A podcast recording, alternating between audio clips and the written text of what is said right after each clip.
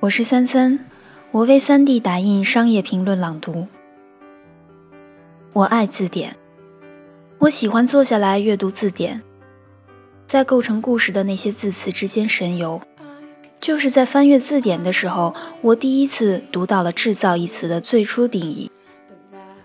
十七世纪的牛津英语词典出版给“制造”下了这样的定义：用手做东西的动作或过程。另外一条十七世纪的定义是这样写的：用双手工作，用手工制作的行业，手工业。这些原始的定义现在多半已经过时。自工业革命以来，我们已经把“制造”一词和大规模集约化、以机器驱动的材料和商品制作联系到了一起。然而，用不了多久。普罗大众就将再次获得在家中制造东西的能力。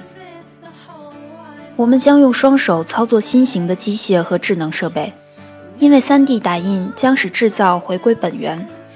上世纪九十年代，我第一次见识了 3D 打印机工作的情景，当时就被深深的迷住了。传统制造业的加工方式做的是减法，切、凿、磨、错。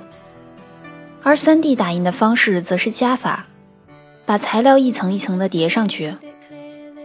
当我见识到有人用 3D 打印的方式矫正婴儿恶劣时，我惊讶的都忘记了呼吸。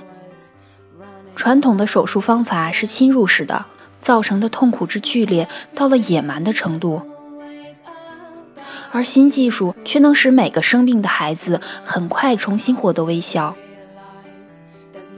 如今，3D 打印的使用已经普及开来，它能够制造出遗失的拼图、螺旋桨、头骨碎片、身体部件。